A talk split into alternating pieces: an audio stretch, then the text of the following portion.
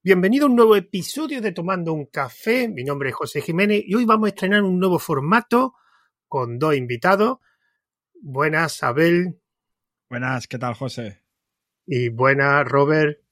Buenas. Bueno, estas dos personas que hay aquí son dos personas que creo que ya hay, creo que no hay ningún proyecto que no hayan participado. De hecho, Abel ha estrenado conmigo proyectos. Pensaba que ibas a decir personajes en vez de personas. Es buena gente. no es como tú. En el primer minuto, por favor. Mira, y tengo control aquí. Puedo meter. Bueno, espera, si le bajo el volumen. Dios mío. Tengo mierdas de estas. Qué peligro.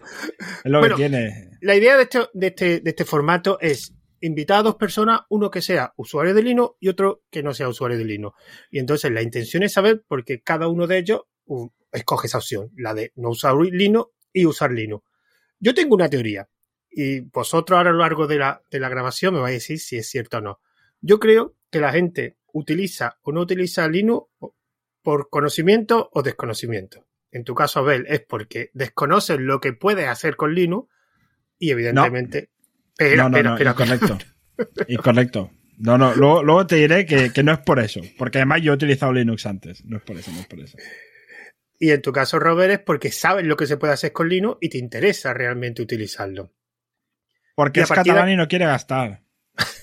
Hombre, ah, depende, porque cuando me compro un portátil viene con Microsoft ya pagado. Así que lo tengo que quitar. Hombre, realmente te puedes comprar portátiles con Linux ya, ¿eh? Que ya hay unas cuantas marcas. Sí, pero, son más caros, ¿no? No, no, no, no, te creas, ¿eh? No, no, no, son bastante potentes, ¿eh? Eh, estas cosas te, como es, ya te viene con el Linux, te ahorras tener que poner el bootloader y todo esto, pues te cobro más, ¿sabes? No, yo te digo mi experiencia. Yo me quise comprar un portátil eh, para, con Linux.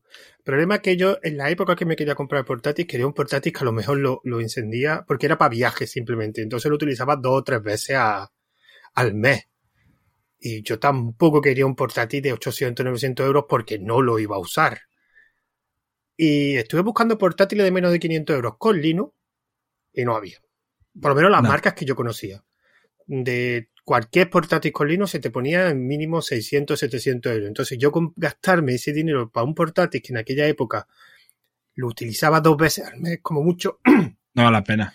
Me daba cosa de gastar. Además que es que no lo iba a usar más. Es que yo trabajo con sobremesa. Ahora curiosamente me compré un portátil con Windows barato y ahora estoy utilizándolo un montón curiosamente.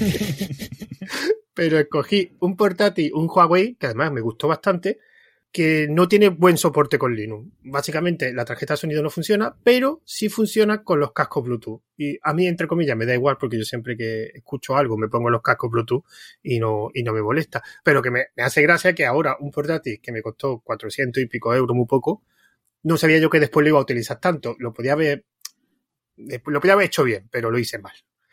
Bueno. No, a ver, de portátiles baratos el Chromebook también, que es, que es una mierda, pero. No sé. Pero también por algo barato.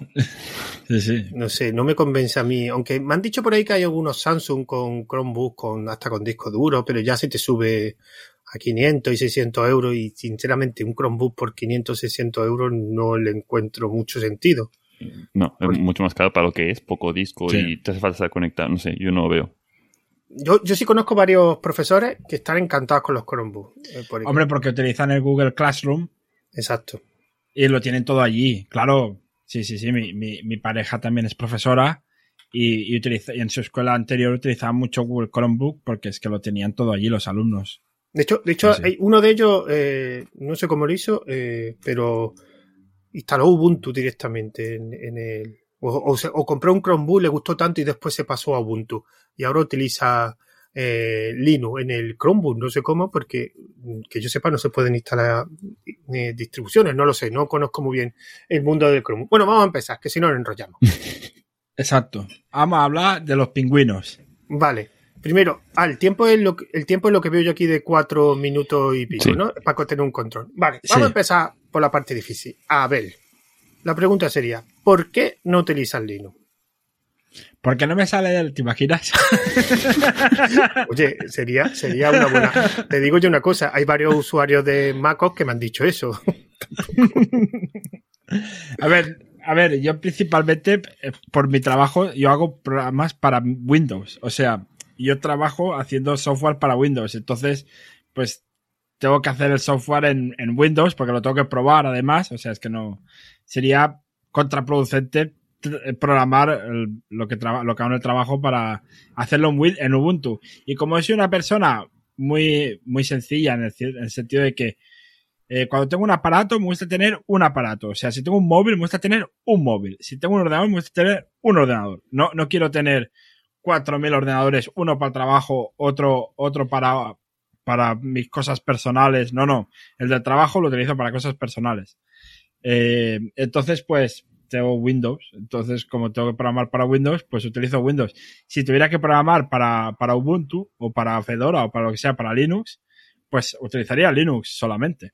Y tengo un Mac también, pero porque tengo que hacer a veces aplicaciones para iOS. Y ya sabes que Apple solo puedes, bueno, si lo sabéis o no, pero en Apple solo puedes, si tienes que distribuir en iOS, solo puedes hacer los builds en, en un Mac. No puedes hacer en, en, un Windows o lo que sea. Entonces, tengo un Mac solo para eso, para hacer builds de, de iOS y ya está. Pero, pero, ¿sabes que se puede programar? Eh, no sé qué librerías, pero .NET y todo eso está disponible para Linux e incluso Mola. Claro, pero luego hay que probarlo. Luego hay que probarlo. Máquina, vamos a ver. Yo por mi trabajo, eh, de hecho, claro, me está complicando mucho la vida. No, si lo puedo hacer directamente en el Windows, sin tener que hacer máquinas virtuales, ni, que no, ni tener que ponerlo en otros servidores. Claro, pero hay una ventaja. si lo haces en máquina virtual, puedes testear como si fuera cliente, pues en un Windows en X versión, en un Windows en otro idioma en otra versión se puede más reales. Te estoy vendiendo, intentar vender, vender mejor. Nah. Nah, lo pruebo todo en mi Windows 11. Ya está. Asumo, asumo, que todo el mundo tiene Windows 11. Ya está. Yo, por ejemplo, cuando he tenido que hacer cursos de formación de, de ofimática, evidentemente era Microsoft Office. No, yo, bueno, que algunos de LibreOffice he hecho, pero eran Microsoft Office. Entonces tenía dos opciones. Uno, o, bueno, en este caso Microsoft es que tira muy bien de Windows. O tiraba de Windows para no tener que meter la máquina virtual o en otros casos, pues hacía una máquina virtual y tiraba el Windows ahí. Entonces. Mmm... no, si yo en la, en la, uni, el MATLAB, por ejemplo, yo en la uni tenía un Mac en aquella época. Y el MATLAB solo tenía pirata en Windows, no lo tenía pirata en Mac. Entonces, claro, tenía una, una VirtualBox pues para poder correr el MATLAB. Claro, seguro que querías hacer, petaba, porque no había suficiente memoria.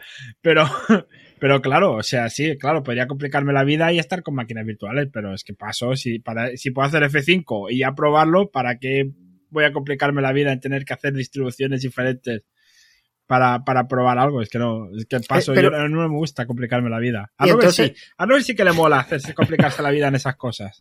Es, sí. es, programador de PHP, o sea, ya es bastante complicado. Sí, no, claro, sí, tenía que caer una bronca y ya, ya. Pro, PHP, programador sí, de, de, de, PHP, Drupal y cosas, mandangas varias. Sí, sí, a ver sí que le gusta complicarse la vida. Oye, una pregunta, a ver, entonces, si no llegases por el trabajo y a lo mejor las herramientas que utiliza estuvieran disponibles, que quién sabe, porque ya el Internet Explorer está en Linux, o sea, ya cualquier no, cosa sí, puede ser. Si yo lo que utilizo para programar pues está en Linux. No, no, no, también, no, no si programar, no programar. A ver, me refiero en tu día a día. O sea, las herramientas que de uso diario, en plan doméstico, y aparte, no solo programar, sino también en las tareas, digamos, más domésticas.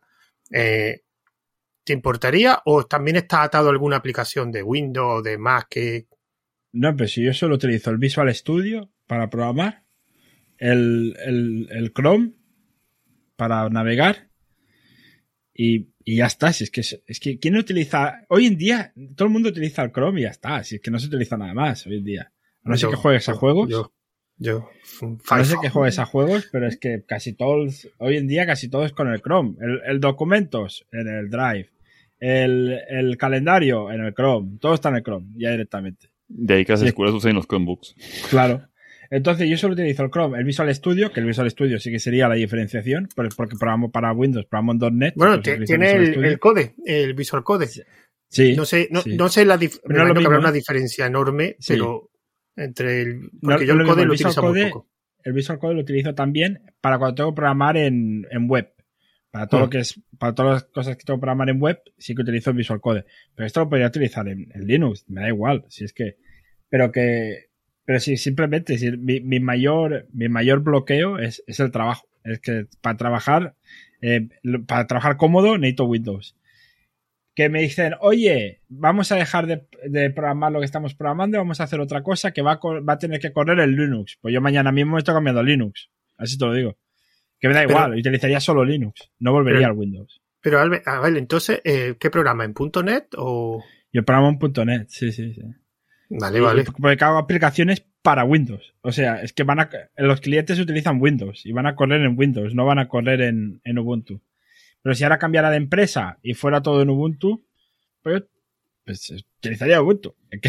Es que, no, no, es un vendido. Va, le pagan por usar esto, pues lo usa y ya está. Yo, yo, lo que no quiero es tener 4.000 dispositivos y 4.000 máquinas virtuales y, mandangas en vinagre. Yo lo que eso, quiero es... Eso es verdad, eso es verdad. Yo, yo también... Yo quiero uno, un ordenador. Me da igual que tenga. O sea, me da igual.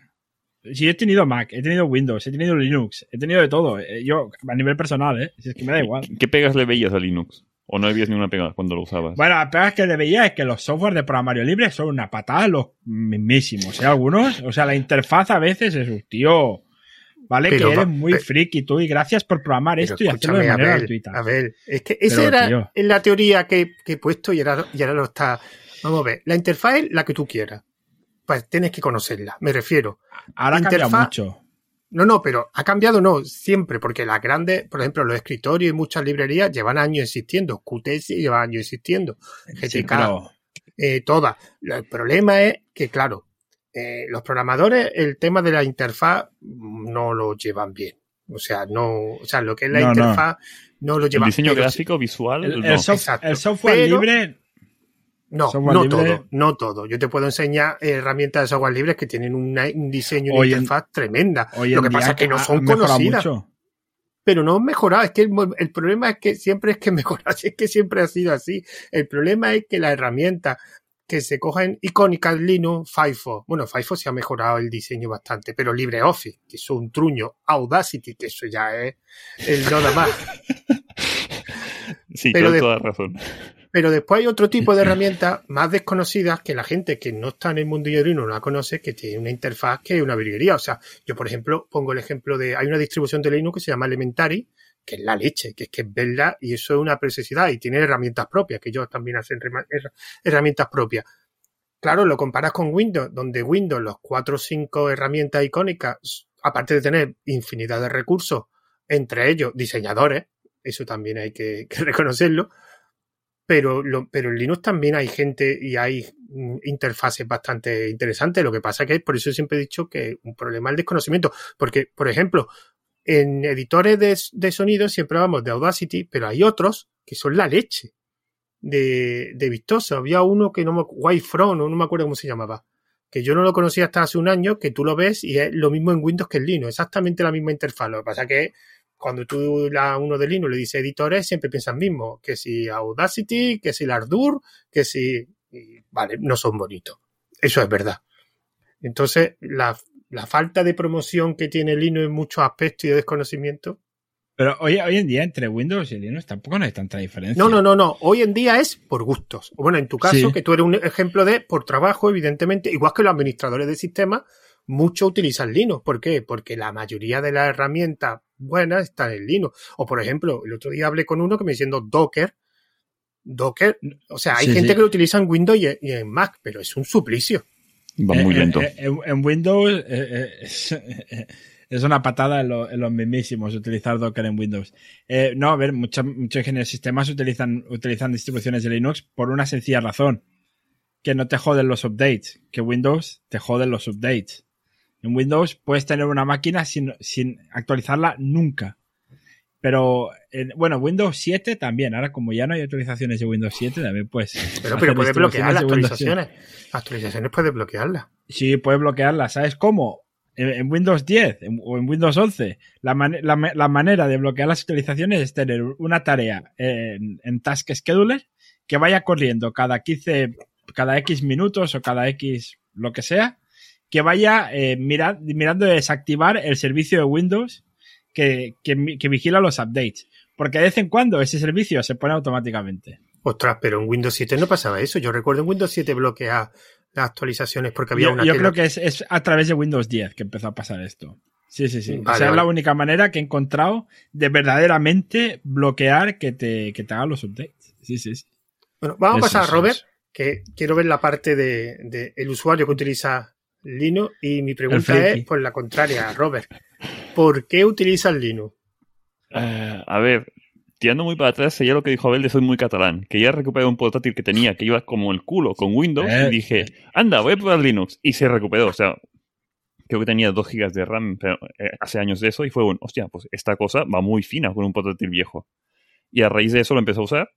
También, más o menos por el tiempo, yo estaba empezando a programar en ese momento para temas web, y empecé con Windows, con WAMP, después en Linux básicamente tienes lo mismo que el servidor web, que básicamente es un Apache MySQL PHP es igual, idéntico al servidor que tengas en la web, con lo cual, digamos, es la misma herramienta que usas para el trabajo, para lo que quieres trabajar, y lo dejé en mi máquina local para trabajar de la misma forma como si fuera un servidor. Y a partir de aquí, pues fui escalando. Y he probado mm, algunas distribuciones, unas más que me han gustado más que otras, pero bueno.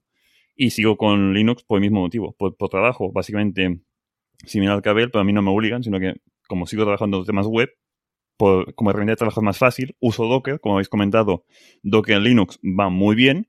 En Windows, de, digamos que va, el muy bien no, pero va. y en Mac sé que ha habido problemas, sobre todo cuando se cambió el chip este M1, directamente dejó de tener compatibilidad Docker o cosas de ese estilo. Pues encontré clientes que lo usaban que tuvieron problemas. Y yo con Linux estaba encantado en ese sentido tiene sus problemillas, temas de alguna actualización que me ha jodido la máquina y he tenido que formatear, por ejemplo. ¿Qué distro, qué distro has dicho? ¿Qué distro Ahora mismo estoy con, con KDE, estoy con el KDE Neon. Ahora mismo. Vale. He pasado también por Ubuntu, por Ubuntu a, secas también, probé en su día Fedora, no me acaba de convencer. La que yo utilizo, gracias. La que llevo 20 años utilizando. Una de las ventajas que tiene Linux, que también por eso lo sigue manteniendo, es que es hiperconfigurable. O sea, mm, depende de qué gustos, pues instalarte una cosa u otra, o instalarte y configurarte a tu gusto. Yo, por ejemplo, voy con eh. KDE, pero no tengo la típica barra de Windows debajo. Lo tengo mm, cambiado, configurado para que no sea como un Windows. Que hay gente que quiere un KDE porque visualmente se parece a un Windows. No es mi caso. Eso es lo que no me gusta a mí, que sea muy configurable. Que pero no está obligado, a ver. O sea, yo, no quiero mira, configurar nada. Te, te comento. Yo quiero que me lo den ya configurado. No, no, pero yo, de Windows. yo, por ejemplo, yo no, yo ya, bueno, miento. Hace un mes configuré todo el escritorio porque encontré un vídeo y seguí los pasos del vídeo. Lo tengo todo con un dock tipo Mac y todo eso. Pero yo realmente, desde hace bastante años, no configuro absolutamente nada. Yo lo instalo, como mucho le cambio los colorines y poco más. Yo ni instalo ni barra, ni instalo nada, nada. Porque lo que tú dices eh, es muy bonito, es mucho trabajo, es muy bonito, pero te lo carga entonces, lo de personalizable es verdad, pero yo es que no personalizo eh, el Linux que utilizo, es que no quiero perder el tiempo en eso. Hay gente que, claro, yo después veo la a gente. A le encanta perder el tiempo en eso. A ver, relativo. O sea, en su día probé que habían widgets para poner en escritorio y tal. Ahora mismo no tengo nada. Pero uh, puedes configurar la barra, si la quiero en un lado o la quiero abajo, que se oculte automáticamente y cosas de estas. Y cambiar el tamaño de iconos, estas mierdas. O cambiar directamente los iconos como son. Pues sí. Pero yo, digo, años atrás lo configuraba muchísimo más y pedía mucho tiempo hasta que tuve que formatear y es un, joder, todo el tiempo que he dedicado, tengo que volver a dedicarlo para dejar como estaba antes. es verdad. ¿No puedes hacer un backup de la configuración? Sí, sí. De hecho, hay, herramientas, hay ah, herramientas. hay hay, herramientas específicamente para hacer backup de configuraciones. De hecho, como una especie de servidor geek que tú puedes eh, guardar. Yo lo que, lo que iba a decir es que es verdad que cuando tú configuras el escritorio a tu gusto y le echas tiempo, después es estás más a gusto trabajando. O sea, yo lo que mi problema es que muchas veces veo las fotos de la gente que sube a Twitter de comparte mi, comparte tu escritorio y veo unas cosas que están chulísimas. Que, que lo que pasa es que el problema es que hasta llegar allí eh, son horas. entonces, eso, y hay que saber. Y eso se me, me, echa un poco para atrás. Entonces, de vez en cuando, cuando veo un vídeo que te lo dicen paso a paso cómo cambiarlo, de hecho, durante una época tuve yo mi escritorio de Linux, eh, el escritorio de Mac, pero tal cual, con la barrita arriba de Mac, con el do abajo, porque había un vídeo que te decía cómo hacerlo. Pero eh, la personalización es una elección, no una obligación. Lo tiene, lo quiere utilizar, bien. Yo, por ejemplo, llevo años intentando utilizar un tipo de escritorio que se llama Tilling. No sé si los conocéis, los escritorios Tilling. Nunca me ha hecho mucho Tilling, no. La verdad. Dios, me acaba de reventar la cabeza. Son aquellas ventanas, ¿no? Que van. Sí, son ventanas que no son. Claro, son ventanas que no se pueden superponer. Entonces tú lo que haces cuando añades una ventana nueva, lo que haces es dividir el escritorio. Tú, evidentemente, puedes cambiar la ventana de. las puedes rotar, digamos, no las puedes. Las puedes dividir en horizontal, en vertical. Entonces, digamos que el escritorio lo que ves Es toda la información la ve en el escritorio porque no puedes poner una ventana en lo alto de otra. No puedes apilarla. Eso no significa que no puedas tener barritas arriba de tarea. Ni... Esos escritorios están preparados para trabajar con ratón. Y yo conozco gente que lo utiliza, digo con ratón, no con teclado, que lo utiliza y son hiperproductivos. O sea, hacen virguería. Es como el que utiliza Bing en modo experto, que dice, yo quiero hacer eso programando. Lo que pasa es que, claro, es como todo. Llegar hasta ahí son horas y horas y horas. Por el escritorio tienen yo hace tiempo que quiero probarlo, pero cada vez que lo pruebo es aprendete las eh, configúralo, aprendete los atajos de teclado, configura los atajos de teclado, pone la barrita arriba, mm, un montón de widgets, porque claro, como es un escritorio muy limpio, tú tienes que desde cero añadir componentes pues para diferentes cosas. Yo de Teeling, lo poco que probé eh, era el de Popos, el de, el de System 76, que tenía su sistema operativo de Linux con tal. Tenía, es como un Ubuntu, pero tenía con la opción de activar el Teeling con una comisión de teclas, con lo cual tenías, digamos, las dos bondades. No podías ir con ratón o podías hacer el Teeling para ir solo con teclado. No me acabé de adaptar, no me gustó y me volví a KDE, en mi caso personal. Yo, por ejemplo, en el sobremesa utilizo KDE con Fedora, pero en el portátil ese que os he dicho utilizo una distribución que se llama Mavo esa distribución, digamos, tiene una mezcla de escritorio tiling y escritorio, o sea, puede utilizar el ratón, pero te da una chuletilla para, tiene todo atajo de teclado. Entonces puede utilizarla a modo con teclado o con teclado y ratón, las dos cosas. Entonces un paso intermedio. Yo todavía sigo en el paso intermedio. O sea, he aprendido. En la chuletilla. Tú te has quedado en la chuletilla. Exactamente. te conozco, te conozco. Entonces, yo, por ejemplo, ahora una cosa que antes no hacía es cuando tengo que ver, cuando abro dos ventanas, lo que hago es poner una ventana arriba y otra debajo. Y así te permite visualizar. Algo que con el escritorio, con un ratón, lo que hace es abrir, minimizar y abrir. Pues esas pequeñas cosas. Lo que pasa es que al final siempre utiliza el ratón, porque los escritorios tienen el problema que tiene es que están preparados para utilizar mucho el terminal. Entonces, si quieres utilizar un navegador, pues tienes que hacerlo con atajos de teclado. Si quieres hacer cualquier otra herramienta que utiliza, la tienes que hacer con atajos de teclado. Claro, y hay algunas herramientas que están muy preparadas, pero otras no otras no están tan preparadas para utilizar, o, te tienes que acostumbrar mucho. Otro motivo por el que a mí me gusta utilizar solo uno tipo. Si utilizo uno, solo este. Es por los atajos de teclado, porque a la que me acostumbro a los atajos de teclado de un sistema, luego cuando, cuando cojo el Mac voy perdidísimo. Estoy acostumbrado a los atajos del Windows, que si el Windows es Windows de no sé qué, no sé cuánto, no sé cuántos. Todos estos. Luego cuando cojo el Mac, perdidísimo. No, no sé abrir nada. No, no, no sé, no sé abrir una carpeta. ¿Y por qué no copias los, atajos de un sistema a otro para que sean los mismos los dos? ¿Pero tú crees que yo, yo tengo la capacidad ha, ha, dicho que no le gusta configurar cosas, pues déjalo ah, bueno, por Además, que, además, ¿tú crees que yo soy lo suficientemente inteligente como para pensar, hey, quizás puedo programar el Mac para tener los atajos de Windows? Yo qué sé. Eh, no sé, yo me voy, yo siento, me siento súper perdido. Me acostumbro a uno.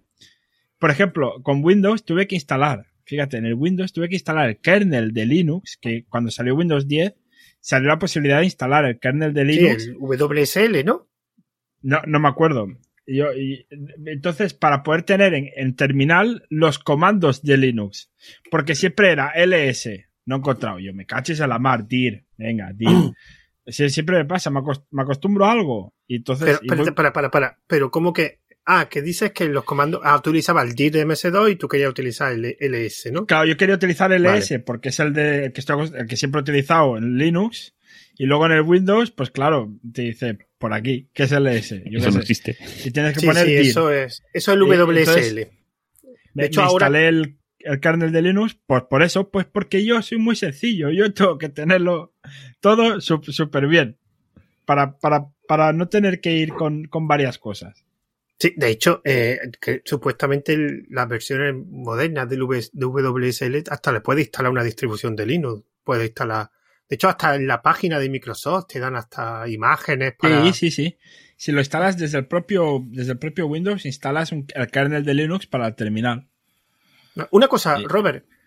Eh, además que hace unos días hice una charla sobre el desarrollo, o sea, ¿por qué los programadores que utilizan Linux para trabajar? O sea, que es su sistema operativo y, invité a, tres personas.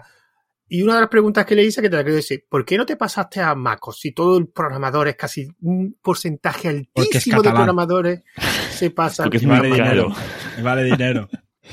No, hombre, te puedes comprar el típico MacOS de 2011 que te vale 300 euros y le metes un, Ah, no, pero ese, ese ahora es un, es un papeles el Mac de 2011. ¿eh? ¿Por? Eh, ya, no hay, ya no hay soporte para el Mac de 2011. Es un papeles. ¿Y no hay soporte? No sabía. No, porque yo tengo el 2012 y ya es un papeles, ya no hay soporte, ya no hay actualizaciones, pero imagínate el 2011. No, pero, al final, eh, he seguido con Linux básicamente porque me siento a gusto. Sí que es cuando me compré el último portátil que venía con Windows, que lo tuve que formatear, hice un poco, testé un poco ver cómo estaba ese Windows nuevo, porque hacía la vida que no tocaba en Windows, y le intenté meter Docker y juguetear un poco, y lo encontraba lento. Comparado con un Linux configurado básico, lo encuentro más lento. O sea, lo formateo, lo instalo Linux y lo encuentro mucho más fluido el dispositivo.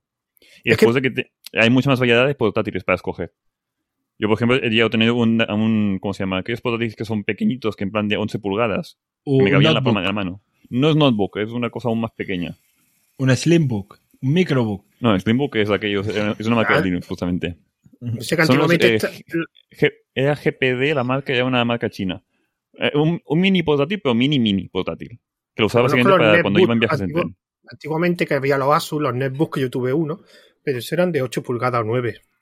A lo que voy es que puedes escoger, hay muchos más dispositivos para donde escoger. Y con Mac no. O sea, con Apple es, es lo que es, punto. Y aparte son caros con Linux lo puedes instalar en casi cualquier dispositivo. Otro tema es de que después tengas compatibilidad con tarjeta gráfica, con tarjeta de sonido o con... Yo, por ejemplo, que tengo ahora, tiene el, el de huella dactilar y no tiene soporte o no he conseguido que me funcione la huella dactilar para iniciar sesión. Me pasa lo mismo.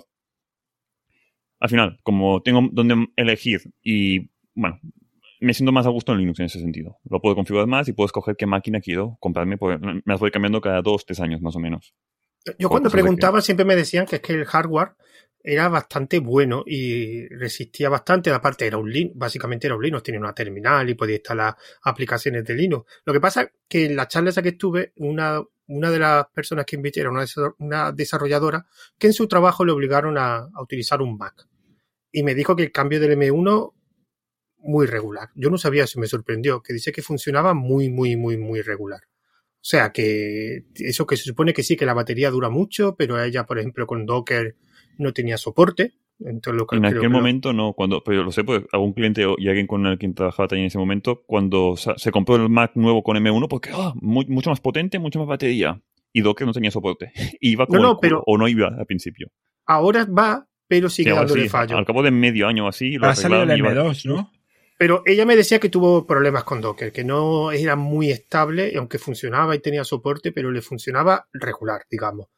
Eh, no se nota que todavía no han, evolucionado como. Claro, antiguamente estaban los Intel y los Intel, yo por lo menos la gente que conozco y tienen más que Intel, son muy buenos. O sea, son muy resistentes, eh, no fallan prácticamente nada y valen una pasta. Claro, lo que me decía la, la, mujer esta, me decía, claro, es que si te gastas 1.800 o 1.900 euros, ¿qué vas a pedir? Evidentemente, que funcione mal, pues no, pues funciona bien. Pero yo con los M1 no sé si va a haber. Bueno, aparte que ahora, a día de hoy, sinceramente, quien se compre un Apple para utilizar Linux, me parece absurdo. Porque es que está claro que Apple no quiere dar soporte a Linux con los M1 o los M2, no sé por qué número van. Y yo no me voy a comprar algo que directamente Apple pasa olímpicamente. Gastarte no, un me conozco uno, en un caso, antes del M1, que la empresa le daba el ordenador de trabajo, o sea, el portátil, y era un Apple. Pues él se lo formateó, me agradece el portátil, muy bien, pues yo me pongo dentro lo que yo quiero. y se puso Linux. Pero ah, porque le dan el, portátil de la empresa. Pero ahora es más complicado. El M1 eh, todavía ya se supone que hay distribuciones de Linux, pero todavía está, digamos, empezando por el camino. Ya se supone que cuando sacan el M3 o el M4, pues ya habrá un soporte.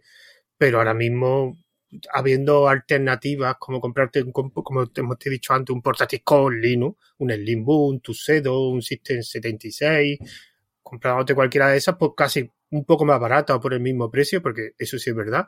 Los portátiles de Linux baratos no son, o sea, son potentes, pero no te encuentras portátiles de menos de 500 euros de con Linux. Y si lo hay, que me lo digan, porque yo lo estaba buscando y no lo encontré. no lo encontré. Entonces, de hecho, es una de las cosas. Yo me imagino que es que no saldrá rentable la empresa hacer portátiles con Linux baratos. Porque al final el mercado, el mercado que tiene es un mercado de gente de uso casual, que no son los perfiles, aunque hay mucha gente, cada vez veo yo más gente casual que utiliza Linux, pero claro, comparado con los usuarios de, de Windows, es pequeñísimo. Pero si, si en verdad ahora la mayoría de gente, o sea, no sé, quitando programadores, quitando gamers, quitando eh, quizás personas muy de utilizar muy de Microsoft Office, ¿vale? Quitando, quitando toda esta gente, la gente normal de, de, de estar por casa, eh, el 80-90% le, les daría igual que, que utilizar, si Windows, Linux o Mac, porque casi todo lo tienen en el Chrome, casi todo lo tienen en la web, casi todo es, es web service Sí, hoy en día. Pero Eh, la app, disponibilidad, casi todo. la disponibilidad de Windows y de Apple, Apple me ve una tienda que casi en todas las capitales de provincia y en ciudades grandes hay una o varias tiendas de Apple. Windows te lo compra en cualquier centro comercial o en Amazon lo ve a patada y Linux tienes que buscarlo bien buscado, aunque Claro, cada vez más Pregunta, fácil. ¿vosotros habéis comprado portátiles yendo a tienda o por internet? Yo las dos cosas. Las dos cosas. Ahora, último- últimamente por internet. Yo por Sí, igual, internet. que pero- yo, igual que yo. Pero yo, por ejemplo, yo soy mucho del corte inglés y yo he comprado, bueno, mi mujer ha comprado varios del corte inglés, bueno, se lo he comprado yo básicamente porque era, ¿qué portátil? Dime cuál quieres. Y yo lo seleccionaba. Yo he sido mucho del corte inglés. Yo lo Eh, digo porque la excusa de no es que no hay tiendas físicas donde ver portátiles con Linux. Una, los portátiles con Windows los puedes formatear y meter Linux. Haces entre comillas friki, saber qué, Pero qué la- significa formatear. Vale, eso Exacto. primero.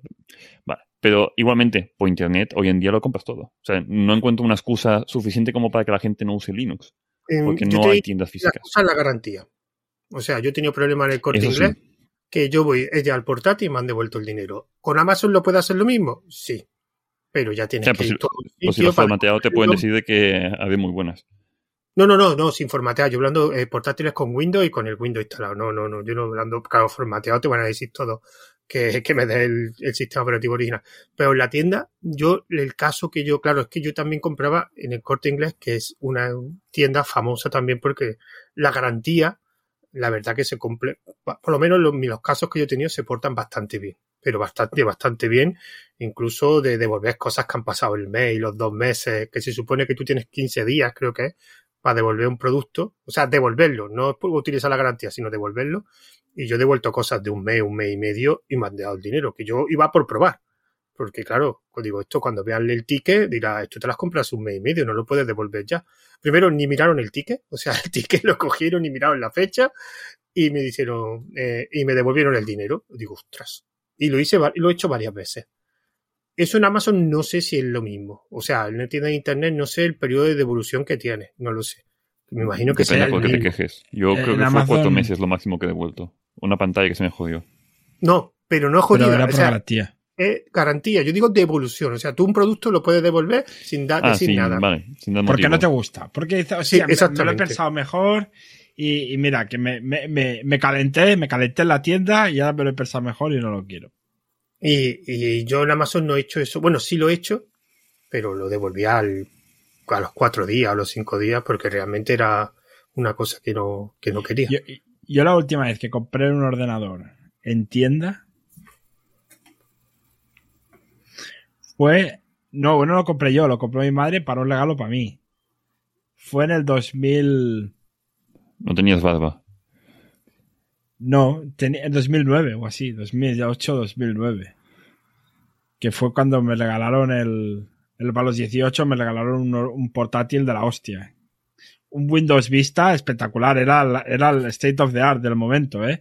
Era un HP con Windows Vista. O sea, era espectacular, era espectacular, claro, en aquella época. Luego envejeció rápido por eso, pero. Lo- los problemas, el problema de Windows es que envejecía muy rápido. Los, los portátiles Windows al hace tiempo envejecían muy rápido. Envejecían Ahora muy no. rápido. Yo, yo, bueno, yo tengo el portátil que me A compré partir hace... de Windows 7 ya no, pero antes que sí era Windows Vista y enseguida ya se quedaba se quedaba obsoleto el Windows Vista. Yo sigo teniendo Windows 11 en el portátil, que alguna vez lo, lo arranco, porque hasta que no pase la garantía no quiero, no quiero eliminarlo todo. Y yo creo que ha mejorado un montón el Windows. De hecho, Sí, el Windows sí. 7 que lo hablan, yo tenía muchos años Windows 7 en un portátil que apenas utilizaba, pero lo tenía ahí. Y era una piedra. Y yo, todo el mundo habla del Windows 11 regulero y a mí Windows 11 me parece la leche. No, No, me no, gusta eh. el aspecto gráfico personalmente, pero el tema de batería y todo eso, a mí A mí de momento el Windows 11 me va genial. Yo tenía Windows 10, me lo actualicé hace relativamente poco a Windows 11, ningún problema. Sí, la actualización es el problema. Hablando de temas de batería, yo tenía problemas con Linux de que como depende del driver, no digamos no hay driver como tal. Y el soporte que hay de Linux, a veces, digamos, eh, ¿cómo me explico? Hay cosas que consumen potencia de ordenador que si no tienes el driver adecuado consumen más de la cuenta. Y en Linux la batería me aguantaba menos en algunos casos que en su homólogo, o sea, el mismo portátil con Windows. Y fue un poco, un poco putada. Me aguantaba como un par de horas menos. Mi, mi experiencia es KDE y Genome no es lo mejor. No es lo mejor. Consume más KDE, sí. Para consumen, porque son, ya es que, claro, que el problema es que lo compara. Pero es que también tenemos que entender que KDE y Genome no es el escritorio. O sea, el Windows al final te viene con el Windows y cuatro aplicaciones de configuración y poco más. Todo demás lo tienes que instalar. Empiezas a instalar cosas. El Chrome, instala el, Office. Pero un KDE es el sistema, la herramienta de configuración y un montón de aplicaciones. Un montón de... Y eso se nota. Yo, por ejemplo, en el portátil, que lo que he dicho antes, utilizo Mavo. Mavo viene con un escritorio que se llama era, que es curioso porque es un escritorio que dejó de desarrollarse en el 2014. O sea, dejó de desarrollarse. Porque, digamos, los desarrolladores tienen unos objetivos que tenían que cumplir ese, ese escritorio. Esos objetivos se cumplieron y digo, ya está, estabilidad, versión 1 y se acabó. Y a lo largo de los años han hecho eh, algunas actualizaciones de seguridad, pero llevan tres años sin actualizar nada. Claro, eso tú cuando te enteras, te queda, ostras, pues ni un fallo. O sea, es una roca. Es muy simple el, escritorio. Después ya tú le vas instalando cosas. Eh, digamos, las distribuciones que utilizan OpenBox pues le instalan determinadas cosas, pero no falla no falla, porque digamos ha llegado a la estabilidad absoluta. De hecho, es que lleva tres o cuatro años sin... De hecho, había un concurso para que encontrara o algo así de encontrar un fallo de seguridad. Nadie ha encontrado un fallo de seguridad por ahora y funciona muy bien. ¿Qué pasa? Que consume un poco recursos, porque al ser una cosa relativamente simple, consume... Y la batería, yo tengo una batería muy normalita de un portátil de 400 y pico euros y a mí me dura tres o cuatro horas la batería que está bastante bien. Yo sé que eso con KDE no, no pero con KDE, trae un portátil de 1200 euros me aguanta un par de horas tres la batería.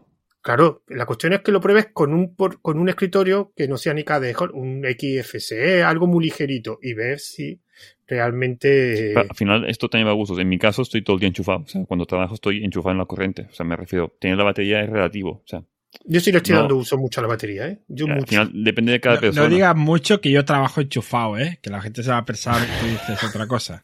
No lo digas mucho por ahí esto. Yo, yo por ejemplo, ahora, eh, como no puedo trabajar en casa, porque en casa eh, no puedo, no puedo trabajar en casa, no puedo, me entretengo mucho, procrastino muchísimo. Resulta que al lado de mi casa tengo una biblioteca, una biblioteca con una mesa gigantesca que no va nadie a estudiar, o sea, está sola, tiene wifi, con lo cual yo lo mayoría. El problema es que no tiene enchufe. ¿Y en la biblioteca no procrastinas? No. Venga, va. menos, mucho menos que en casa, muchísimo menos que en casa, pero muchísimo menos, muchísimo, porque es como, esto es como cuando mi hijo, tú no sé si, claro, es que no tenéis niños. Una de las cosas con los niños es que con los niños, cuando comen fuera de casa. Mi pareja sí que tiene niño. Tú. Me tiene a mí. Ese chiste ya, Cuando los niños van al comedor, comen muchísimo más mejor que cuando comen en tu casa. Y, eso pasa casi siempre. De hecho, hay gente que su niño no come y lo llevan al comedor para que le enseñen a comer. Y uno de los motivos por que comen mejor es porque en el comedor están sentados en una mesa con un montón de niños comiendo a la vez y sin ninguna distracción. Por la biblioteca hay un montón de gente que está estudiando entonces no están haciendo otra cosa. Entonces es verdad que te entretienen muchísimo menos. Bueno, y el problema de la biblioteca es que eh, han puesto wifi, pero no han pensado que la gente estudia con portátiles y no tiene enchufe. No hay enchufe. Hostia. Entonces, hay una historia, es, surrealista porque solo hay enchufe. en la sala de la biblioteca hay varios ordenadores que antiguamente se utilizaban para consultar. Y esos ordenadores debajo tienen enchufe. ¿Qué pasa? Que esos sitios no están puestos en, medio de las mesas, sino están en una columna. Entonces la gente lo que hace es se pone en la mesa que está más cerca del enchufe y tiran de alargadera. Y te encuentras un montón de alargaderas tiras por el suelo porque, porque es así. Entonces yo me acostumbré, me encontré una, ya más, yo para entretenerme mucho menos me he ido a una mesa que tiene delante justo una pared, entonces yo no veo a nadie nada, o sea, estoy a espaldas del resto de, de la gente. Por eso también esa es la pregunta de por qué procrastino menos, porque es que estoy mirando una pared, que es muy aburrido también. Pero esto en casa puedes hacer también mirar una pared, o sea, me refiero, no es la Pero en excusa de ir a la casa, biblioteca. en casa hay una cocina con comida, por ejemplo, hay otras, hay otras Claro. distracciones. Y tú, yo me puedo levantar en mi casa 10.000 veces, pero en la biblioteca levantarte 10.000 veces cuando todo el mundo está sentado estudiando, pues por vergüenza, digamos. eh. Y es verdad que aprovecho mucho el tiempo. Entonces el problema es que yo me daba miedo la batería de los portátiles, porque lo que te decías tú, es que como yo me tiro aquí 3, 4 horas, me quedo sin batería. Y la verdad que me está aguantando. Me está aguantando y la batería. Y son todos los días, voy todos los días por la mañana, que es cuando tengo eh, ese rato, y estoy allí 3, 4 horas y aguanta la batería perfectamente, que me sorprendió. Digo, yo no sé si han mejorado las baterías con los años, porque un portátil de 400 y pico euros. Antiguamente los portátiles de ese precio, la batería te duraba 2 horas y gracias. Y gracias. Yo, yo- Y- yo cada vez que iba a la biblioteca me volvía con un disco nuevo. Porque me iba con el portátil a la biblioteca, cogía un disco en la biblioteca, lo ponía al portátil y te decía, el, el ordenador simplemente te decía, ¿quieres guardar los archivos multimedia en el ordenador? Y yo, sí. Entonces, te pasaba todas las canciones al ordenador, cada día me volvía con un disco nuevo. Y luego devolvía el disco a la estantería y ala. Como te escuche la SEGAE, la SEGAE te va a enviar una carta. Bueno, pues que no, pues que yo qué sé, que, que le pongan algo a los CDs de las bibliotecas para que no, para que no sepa. Pero bueno, he pagado Spotify muchos años, hombre, lo he compensado. El dinero que le debo haber dado a las GAE pagando Se las daba Spotify, no cae. No, no, no, si Spotify cobra, cobra casi nada, ¿no habéis visto, no habéis Sí, visto el documental Spotify este? el gasto más grande que tiene a las discográficas. Sí, sí, sí, sí. De hecho, sí, se Es lo metieron- bueno, estoy seguro que Spotify, los servidores van con Linux, no con Windows. Seguro, claro. Bueno, es que, lo- los servidores de- del correo y de Azure, no- bueno, de Azure creo que también, pero los servidores de correo de Hotmail van en BSD. O sea, Hotmail funciona bajo Linux. Bueno, bajo Linux. El BSD no es exactamente Linux. Porque lo que hizo Microsoft fue comprar una empresa, porque Hotmail no es de Microsoft, sino que fue una empresa que compró Microsoft y esa empresa de por sí la infraestructura la tenía bajo BSD. Y entonces, pues evidentemente lo que hizo Microsoft es, digamos, aumentarla escalarla todo lo que hasta el universo y mucho más, porque claro, de, de esa empresa lo que ahora es Hotmail, bueno, Hotmail, no sé si se llama Hotmail, ya es que no sé ni cómo ahora se es llama. Outlook. Ah, que han cambiado el nombre, Ahora pero el, el, el, el servidor oficial de correo de, de Microsoft es Outlook. pero esa era la herramienta que tenía de correo, que también le han puesto el mismo nombre que la herramienta que tenían de correo. Sí, Sí, Sí, sí, el nombre. sí. Bueno, a todo esto pasó de Hotmail lo a. Live, pasó de Hotmail a MSN Live y luego y luego pasó a, y ahora ya es Outlook. Y a todos. De hecho, si tú quieres entrar a tu Hotmail, tienes que ir a Outlook y desde ahí puedes entrar a tu Hotmail. Vale, yo es que Hotmail dejé de utilizarlo hace tiempo. Utilizo Gmail y otros servidores de correo, ProtonMail y, y otro que se llama Mailu y no utilizo. Creo que tengo una cuenta en Hotmail, pero estarán. Pero antiguamente la bloqueaban cuando no accedía, me parece.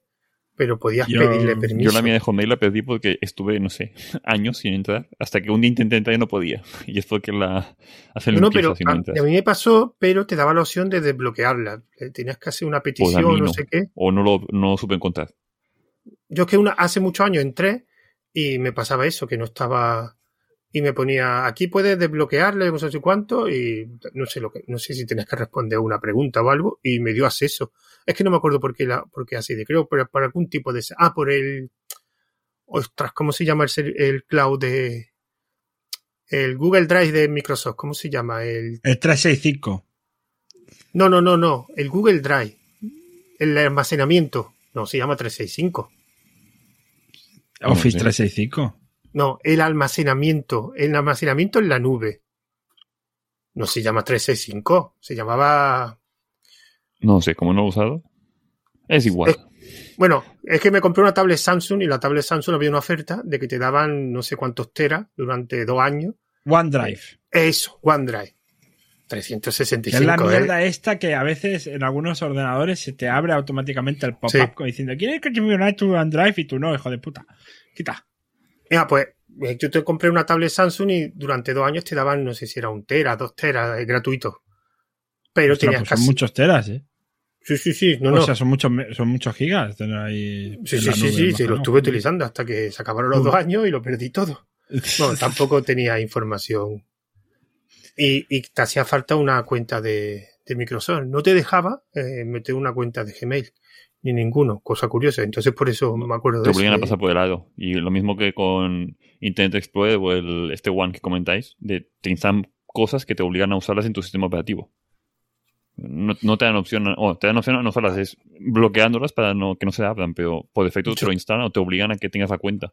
A mí lo de OneDrive no me parece mala opción, tener un sitio eh, para almacenar la nube que esté integrado en, en, en el sistema operativo. Yo, es que no lo activo porque no utilizo Windows, pero si lo utilizara, lo, creo que además que te daban una versión gratuita de no sé cuántos cuántos gigas. Es que yo, por ejemplo, yo sigo utilizando Dropbox, que Dropbox me parece ya... No, yo ya no lo uso. Hace De vez en cuando recibo un mail. Oye, que, que tienes casi todo el almacenamiento completo, estás al noventa y pico por ciento. Que yo pa- paso. Yo es que eh, Zencaster te hace una copia de seguridad, te hace una copia de seguridad en enlazas con tu cuenta de Dropbox y te hace una copia de seguridad, bueno, con el audio, con los vídeos no lo he probado. También Con lo puedes enlazar con Drive, con Google Drive. Ah, no lo sé.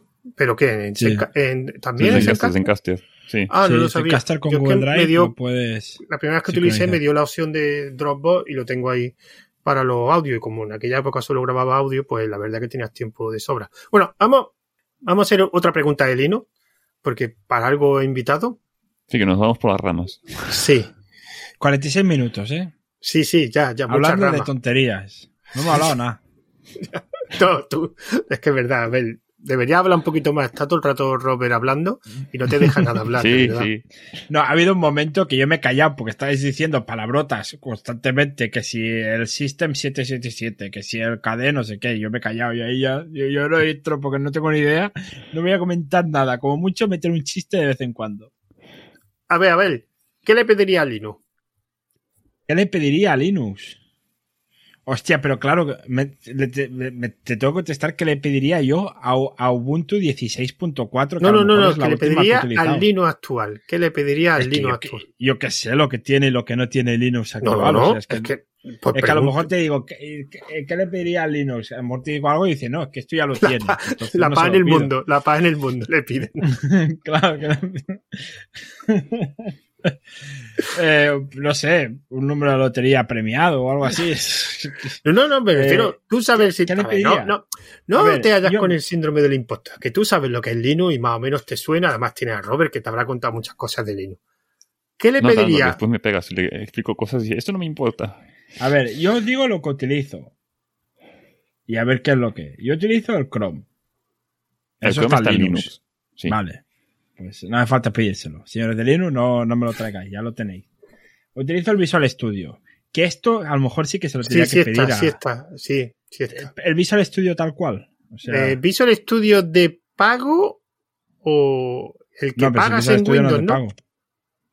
Sí, sí, sí está, hay versión. había uno para Linux. No, no, no, yo no hay. Visual, Joder, Visual Studio en Linux casi seguro que hay, creo. De pago, evidentemente. O, o que, o juraría que había.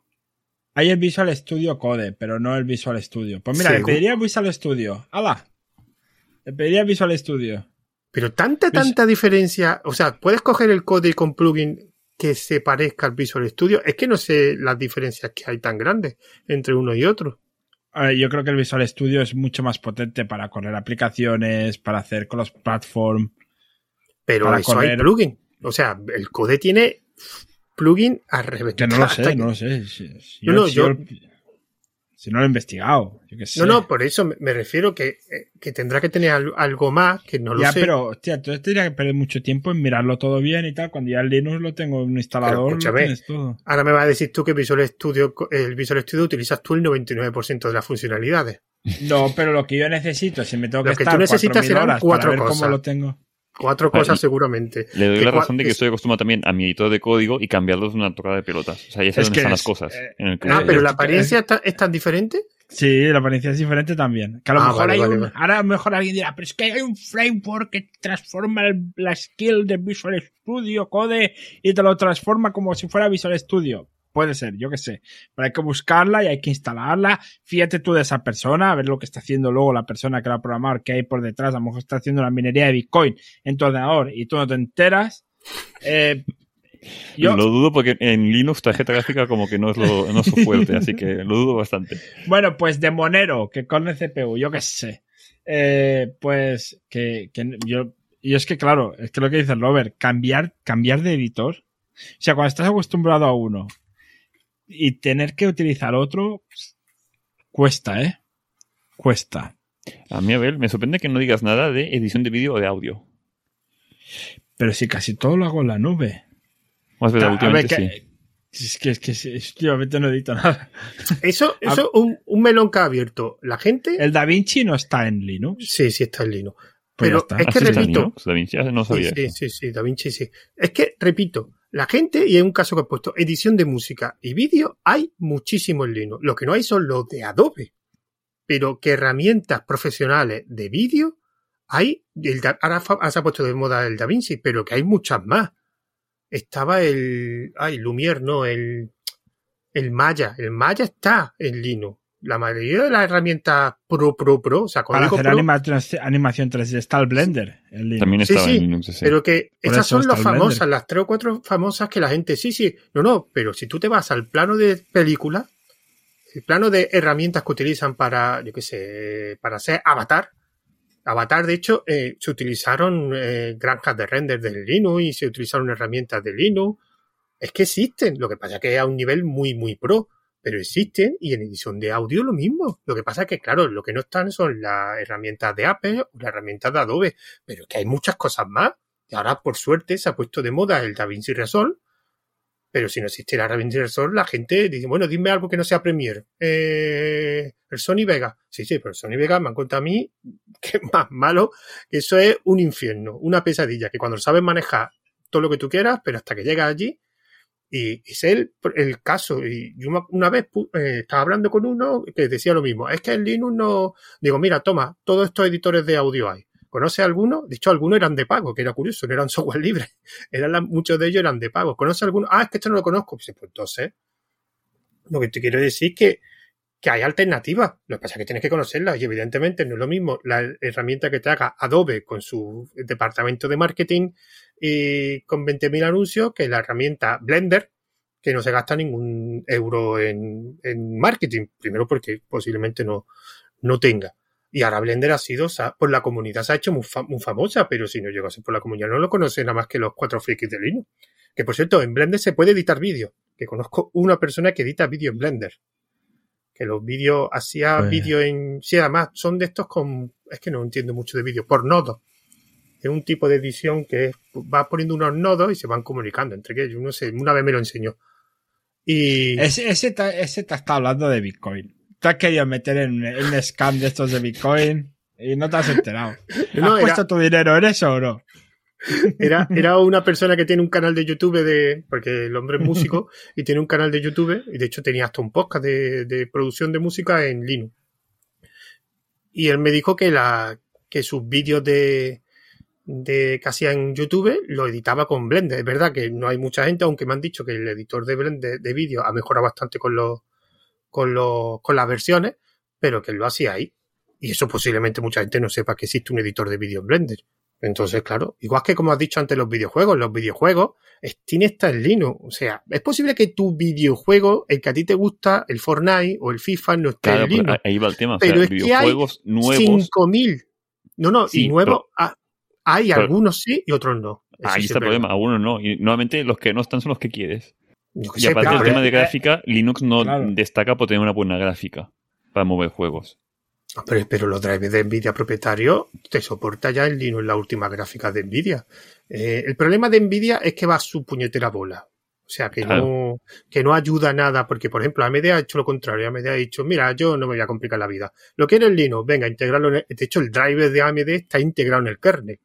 Cosa, que voy, alguien que no sea friki, que no quiera pelearse para que su Nvidia le funcione en su ordenador, le recomendarías comprarte un Linux que tiene los juegos y te funciona todo bien en tu Linux. Yo juego ahora mismo a, a juegos. Lo Alguien pasa que no lo- se quiera pelear con problemas que le pueden No, no, no, no, se- cero pelea, cero pelea. Pero tú le dices a alguien, te he comprado un ordenador, lleva Linux, no puedes jugar al Fortnite. Pues vaya mierda. ¿no? Eso sí, O sea, eso sí, claro. eso sí. Pero Claro, yo ahora mismo te puedo decir, esto El un tema es que pirata. con Windows lo tienes todo. Con Windows lo tienes todo. Sí. Menos el Final Cut, menos el, el, el Logic Pro. No, no, pero que me Apple, refiero pero- que jugar se puede jugar. Otra cosa es que a lo mejor el juego que a ti no te guste no está, o a lo mejor Claro. sí. Eso no, no, no, A lo mejor no, sí. no te lo puedo asegurar. Pero yo, por ejemplo, yo tengo cuatro o cinco juegos, los míos son un poquito más indie, pero yo Los tengo... de Steam yo creo que sí. Sí, sí, Pues- Steam tiene, creo que eran 2000. Y yo, por ejemplo, yo, ten- yo estoy en un canal de Telegram que ponen los juegos de Linux, digamos, eh, bueno, digamos que gratis. Y por ejemplo, en ese canal Piratilla. estaba el Cyberpunk. El Cyberpunk estaba para descargarlo. Y el Cyberpunk, lo que pasa es que el Cyberpunk tiraba de, creo que era de Winner. Y, y yo ahí he tenido varios juegos, y yo he probado varios juegos que son nativos, que no es oferta Winner y funcionaban. Evidentemente, en mi tarjeta gráfica es una basura, pero funcionaban. Entonces, jugar se puede jugar. Y ahí cada vez, y bueno, y más con lo de Valve, cada vez va a haber más juegos. Que, porque Valve le interesa. Y la Steam Deck, bueno, lo de la Steam Deck, eso ha dado un subidón de los juegos porque la Steam Deck funciona bajo Linux, un KDE modificado, creo que es, un Arch Linux. Y eh, la idea de Steam Deck es que todos, todos, todos, todos los juegos de, de que están en la tienda estén disponibles en Linux. Porque para eso se está currando una librería que se llama, se llama Proton, que básicamente lo que hace es tirar Direct- DirectX desde Linux. De hecho, en videojuegos donde más, más, más va a dar, digamos, el subidón de, soporte. Porque está Valve gastándose un pastón. Y más, y sobre todo, Steam Deck, que le están saliendo bien las ventas, o sea, supuestamente están vendiendo bastante, pues mejor todavía. Ahora te pregunto a ti, Robert, ¿qué le pide a Linux? Yo te diría, hace tiempo que ya no, por suerte no me hace falta, pero en su día me hacía falta mucho Photoshop por temas de trabajo. O sea, puede haber ficheros Photoshop sin, que, sin que se rompiera visualmente lo que originalmente era el fichero. ¿Y de Jin? ¿Qué te pasó con Dejin? Eh, no se abre igual el y- fichero. Hay cosas que no sé bien cómo toca. O sea, cuando digo esto, que es que un diseñador hace un diseño, me lo mandaba, y yo tenía que replicarlo en web. Pues si hay cosas Sí. que se, se descuadraron un poco, ya no era el mismo diseño. ¿Hace cuánto eso? Eh, Hace como tres o cuatro años, que por suerte eh, se ha cambiado el sistema de, en las empresas en las que he trabajado, ya no usan Photoshop tal cual y me mandan a mí el PSD, por suerte. Pero tener mayor soporte en softwares que no están actualmente en Linux, tipo lo- los de Adobe básicamente, creo que ayudaría bastante. A que gente que los usa se pueda mover a otros sistemas operativos que ahora mismo solo pueden estar o en Windows o en Mac. Pero es una de las cosas que están mejorando en este tipo de herramientas como LibreOffice o Dejin, es mejorar los filtros. Porque sabes que mucha gente hace, utilizan esos sistemas, esas herramientas, porque eh, le hace falta o tirar de Office o tirar no, de Photoshop. no digo que sean eh, softwares que, a ver, como, eh, como lo de Office, no me refiero a otro Office, me refiero a que el Office o el Photoshop o el programa X sea compatible, que tengan su versión, no que tengan un software que hace algo similar. La misma versión, pero para Linux. Hombre, Eso el Office, mucho. el Eh, es problema- complicado porque no es a la cuenta Office mover una cosa que es de Microsoft. No, no, no, no, es que el Office ya desaparece, o sea, lo tienes todo en la nube, o sea, yo creo que el Office, el siguiente Office será en la nube, yo no sé si, creo que el- va a haber una versión más de Office, me parece, o leí por ahí. Eso, por ejemplo, ayudará bastante. Si obligan a que todo el mundo se mueva a la nube, No, es que al primero que le interesa a Microsoft, porque me- meterá una suscripción y ya está, se evita la piratería. a cobrar todos sí, los es meses. el, es el 365. Sí, sí, el 365. Yo creo que va a haber una, una última versión de Office, digamos, de escritorio, y ya si quieres tirar de, de 365. Lo que pasa es que yo no sé si el 365 hay mucha diferencia. Yo en su época, cuando daba cursos de formación de Office, había una diferencia bestial entre la versión de escritorio y el 365, hace años. Yo no sé si se ha ido, digamos, eh, acortando la Yo, yo creo que aún hay diferencia, alguna diferencia hay, creo, todavía. Creo que no es exactamente lo mismo todavía. Aparte que me gustaría saber el 365 cómo tira del Excel, porque yo he visto algunos Excel de 5000 filas, que yo no sé un 365 ahí si... Ni idea. Ni idea. Porque claro, el- yo los usos más grandes que yo he visto del Office de escritorio han sido Excel. Es que he visto... Es que yo no tengo ni el Office instalado. Fíjate, es que no tengo ni el Office. Hasta antes, Yo Lo uso el de primero que Drive, hacías- básicamente. sí, sí, antes, yo me acuerdo cuando era pe- cuando era más joven, lo primero que tenía que hacer era instalarme el Office o mirarme Sí. de alguna manera e instalarme el Office. Ahora ya ni instalo el Office, es que no lo necesito. Ni, No, No que te- para, no tengo para- Una curiosidad, en, mi- en Microsoft Office, cuando yo iba a la uni, usaba Linux yo. Porque claro, era de los pocos que en mi carrera usaban Linux. El profesor hizo un documento Word y recortó las imágenes de capturas de pantalla de un libro, donde se veía el resultado, pero salía recortado y no se veía el resultado final de la ecuación. Total, cuando yo lo, convertí de un Microsoft Wo- de un Word normal a la versión que era compatible con Linux, el recorte de imágenes no se recortan las imágenes. Y dije, anda, coño, mira, que todas las imágenes están sin recortar, veo todos los resultados. Y a mis compañeros de clase, hey, si las, si las desrecortáis, si lo tiráis para atrás, veis el resultado, copiar, pegar, venga, ya se ha hecho el, el trabajo. No era compatible como tal. O sea, hacías cosas en un Word que no se veían exactamente igual en Linux. Hay veces que es una ventaja, pero la mayoría de veces es una desventaja. Que maquetes algo visualmente de una forma y se vea finalmente de otra. Es una putada. sobre todo con los PowerPoints. También. Ahí se nota mucho más todavía en los PowerPoints. Que ya digo, hace mucho que no toco y casi todo lo hago con Google Drive. Así que Yo- no yo- sé si ha evolucionado mucho en estos años. Lo que sé el LibreOffice que ha mejorado mucho el filtro. Eso sí, el LibreOffice se ha mejorado muchísimo y ya yo no tengo, yo como utilizo Linux, pero mi mujer utiliza el Word para las cosas de profesora, de ejercicio y todo eso. Y algunas veces me pasa a mí algún fichero para imprimirlo. Bueno, generalmente ya también te digo que casi todo lo que se mueve es PDF. O sea, eh, lo hace en Word y después te lo tira a PDF. Y alguno me ha pasado de Word, yo lo he abierto en LibreOffice y es raro ya, muy raro, que esté descolocado, que te descoloque algo, muy, muy, muy raro. Y ello me, ya me da desde documentos que son exámenes, cuestionarios, hombre, documentos que no son un, un párrafo de texto, me refiero que están un poquito más, más elaborados, tampoco una bestialidad. Y la mayoría ya no te los descoloca el LibreOffice. Yo lo abro con LibreOffice y, y funciona. Pero todo es momento. desde el, desde el Docs, ¿no? Desde que Windows también empezó el formato este XML. Sí, do- do- do- el 2X con el este. Docs ya todo funciona mejor. Ya todo funciona mejor. Sí. Y algún No. doc también antiguo, pero ya es muy raro, es verdad. Ahora todos son el doc, X- el 2XS nuevo.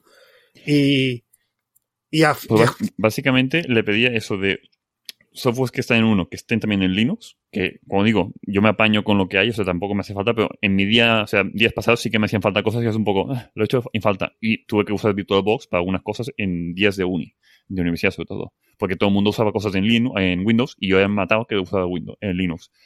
Y además de esto, está bien también lista de deseos de mayor compatibilidad. Por ejemplo, que comentaba antes de la huella dactilar, que no hay manera que me funcione. En algunos portátiles que tuve, tuve problemas con la, la antena wifi que no era compatible, tuve que instalar mierdas para que pueda tener wifi en el portátil, que supongo que ha evolucionado porque hace unos años ya que no me ha pasado en ningún portátil que he comprado yo. Pero me tengo que Bueno, informar antes de comprar de- cualquier portátil wifi- que sean compatibles. Perdona, Robert, lo del wifi solamente había una marca que era Broadcom. O sea, si te compraba una, una, una wifi Broadcom o con un chip Broadcom, en algunos te daba problemas. Era la única. Todos los demás, Raelin, eh, todas las demás marcas tenían Claro, pero tienes que saber qué marca de antena wifi tenía tu portátil. Y eso la Bueno, gente normal eh, se mira el portátil, no mira qué componentes hay dentro del portátil. Claro. No, bueno, Claro. generalmente el chip wifi no es complicado averiguarlo. En- si te vas a, al- a la fabricante, no es complicado. Eh, y si no lo pones en internet, ponía el modelo de. Ponía el Claro, modelo pero esto de- al final es cosa de frikis. O sea, alguien que Sí, claro, un, claro, un Que claro. demasiada faena. Pero, Es ahí que- el pro- pero el problema no es de Linux, el problema es de fabricante. O sea, ¿por qué Broadcom no quiere sacar un driver para Linux? Porque no le da la gana. Pero no, y tampoco. no- Y no facilita la vida a que la gente de Linux lo pueda desarrollar. O sea, no es en documentación, es un haz ingeniería inversa y búscate la vida. Y eso no ayuda en nada. Por eso, No, mi lista de deseos, que ay- ayuden estas cosas y que estas cosas funcionen bien desde un principio. No tienes que buscarte la vida o que quizá no te funcionen, como lo de la huella dactilar o que lo de tu música, que decías que no te lleva el altavoz, no sé qué has dicho antes. Sí, y además es por un driver, además que lo, lo- además lo- me metí en los foros de Huawei porque dije, bueno, esto seguramente que más de uno lo ha preguntado, porque mi chip de sonido es un Intel, que yo no sabía que Intel hacía chip de sonido, la verdad. Y lo preguntaron varias personas en el foro y la respuesta oficial de Huawei, lo siento, pero nosotros damos soporte Linux, instálate Windows y te funcionará todo correctamente. Pues claro. De todas formas, el problema que tenemos en la comunidad de Linux es muy simple. ¿Quieres utilizar Linux? Cómprate hardware de Linux. Punto. Que Sí. si tú quieres utilizar Mac, ¿qué haces? Te compras un Apple, no te compras un Hackintosh de estos. Te compras un Apple. Pues cómprate un Linux con soporte para un hardware con soporte a Linux. Ya está. Cuando la gente que utiliza Linux, yo soy el primero que no lo he hecho, pero bueno, yo no lo he hecho porque por el precio. Si la gente que utiliza Linux comprase solo portátiles de marcas que hacen Linux, ya te digo yo que Broadcom, Intel y todo eso ya se preocuparían de hacer drivers. ¿Por qué? Porque aumentaría las ventas, pero si al final hay un porcentaje altísimo de gente se compran portátiles, ordenadores de Windows y después le instalan Linux, pues al fabricante le da igual. Ellos han hecho la venta. A mí me da igual, yo no voy a gastar recursos en Linux si yo voy a vender igual. Pues comprar dispositivos de... Hombre, antes era complicado, pero hombre, aquí en España, por ejemplo, es relativamente fácil. Aquí tienes el Limbus, tienes Van PC, que tienen tiendas, además que por lo que sé de Limbus funciona muy bien. El problema es el precio. Conozco uno que también está encantado, que se compró un portátil y estaba encantado con los de Band. Sí, yo el Band lo conozco un poquito menos. Pero, pero el Limbu, yo conozco unos cuantos desarrolladores que se han comprado el Limbu y siempre que puedas pagarte el precio también. Que y el problema, pero también es verdad que es que los usuarios de Linux no son usuarios domésticos, son gente que a lo mejor utilizan su portátil para trabajar entonces, no te vas a comprar para trabajar como herramienta de trabajo un portátil de 400 euros. ahí viene el problema de que el llegar a un volumen de gente alto hace enfocarte a la gente que no, solo trabaja, sino a la gente que lo usa domésticamente. Y hay pero el volumen alto, baratos. El volumen alto existe, existe. Hay un volumen alto de gente que se compra portátiles como herramienta de trabajo que valen 600, 700 euros. El problema es que esa gente sigue comprando portátiles de Windows. O sea, porque es lo que venden. No lo que venden, no. Tú vas al MediaMark, ¿qué es lo que te venden? Pero ¿quién compra en el MediaMark? A ver, si tú acabas de decir que la mayoría compra en Internet. Pero si tú vas en Amazon, tú pones portátil, tú pones portátil, eh, portátil Asus, portátil lo que sea, portátil 8 gigas y, la mayoría son Windows. No sí, ya, pero... con Linux no te sale. Hay con Linux. Hay con Linux, pero Los más vendidos no son con Linux. Y la gente busca a los más vendidos o los más baratos. Pero vas a PC componentes y los primeros que te salen, los que salen son Windows. Pero sigo teniendo lo mismo, el problema es el desconocimiento. Hay mucha gente que no sabe lo que es el Limbus, por ejemplo, en España. Y el Limbus es facilísimo de comprar, facilísimo. En vez de ese Amazon, te va a la página y lo compra al momento. Yo, ¿Pero eso quién lo conoce? Claro, no, digo usuarios de Linux, usuarios de Linux, no digo lo de Windows, lo de Windows no conozco, pero que usuarios de Linux en España, el problema es que al final la gente, pues lo que tú dices, en vez de meterse en la página de Limbus, se van a Amazon y se compran Windows. Cuando digo, pero mira. Pero porque es lo que la gente conoce. Ya, pero si eres usuario, después no te me quejes de que, oye, mira, es que esto no me funciona bien. Pues claro, que te has comprado ordenador para Windows, no para Linux. Cómprate uno para Linux. Esa es mi gran lucha que yo hago en las redes. Hijo, cómprate uno de Linux. Después, es que después la gente se queja. Es que yo, por ejemplo, mi problema fue del precio, es verdad. Sí, pero si yo me hubiera gastado esos 600, 700 euros, me hubiera comprado un ordenador de Linux y seguro que me funciona el sonido. Segurísimo.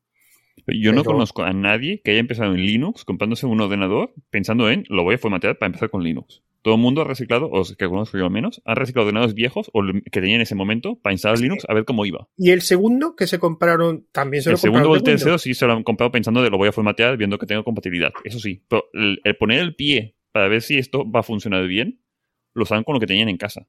No se claro. un dispositivo nuevo para solo probarlo. No, yo me refiero a den el salto. Tiempo, ¿eh?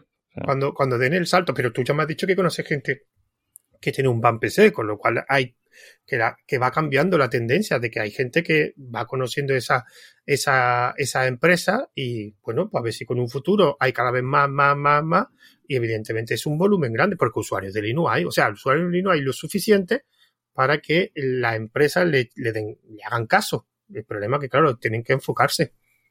Si ya lo ha hecho AMD y Nvidia que saca drivers para Linux cuando realmente cuando sacaron los drivers no había tanta gente que los pedía, digamos, pero claro, era un mercado que tenían que, que aprovecharse. Gente que juega en Linux es poco, pero bueno, gente que utiliza un ordenador para Linux es mucho. Pues había gente, y esto sí lo conozco yo, yo conozco mucha gente de Linux, que no se compra una Nvidia ni de coña, ni regalada, aunque sea la más potente.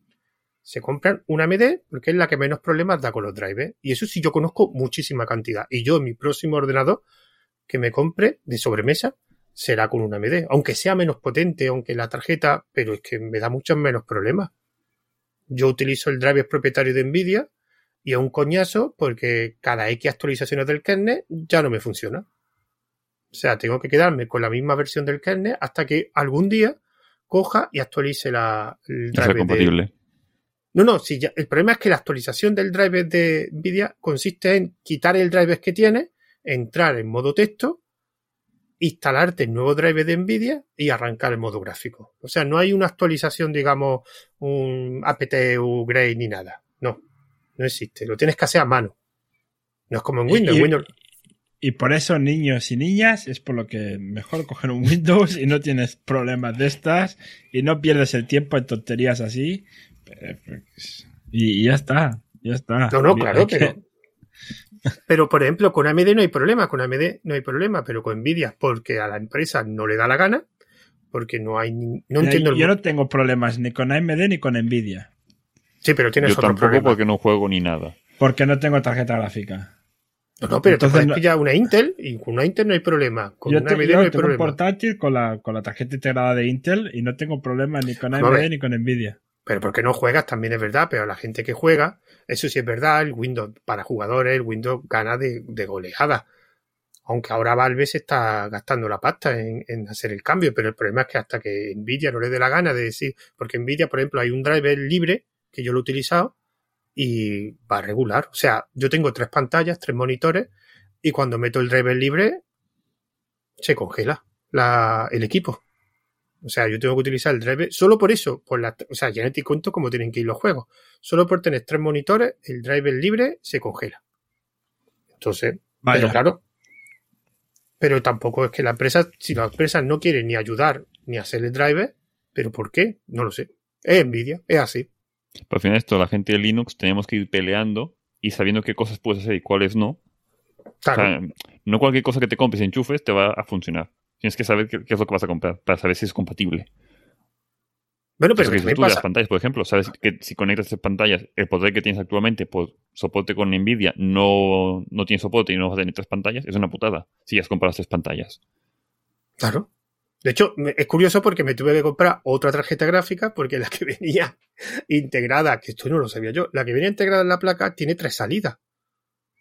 Pero no tiene la suficiente potencia para utilizar las tres salidas a la vez. Digo, entonces, ¿para qué pones tres salidas? Entonces me tuve que comprar una gráfica externa, una malilla, bueno, así fue hace muchos años. La más barata, porque yo dije, yo no quiero jugar, yo quiero que funcionen tres, tres monitores. Y me dijo, mira, tiene esta Nvidia, que fue mi, mi fa- Se ha hemos caído. perdido. Sí. Hemos perdido a, hemos perdido a José. Nos quedamos con su podcast. Eh, vamos a hablar de José Ese está perdido. bueno. No, para ver, temas de Linux, al final, eh, lo que comentábamos antes, de la gente tiene que ir con cuidado lo que se quiere comprar. Y claro, al final es la gente como Abel, de yo quiero que comprar una cosa que me funcione, no quiero configurar nada, no quiero buscar si me va a funcionar o no, yo lo quiero comprar y punto.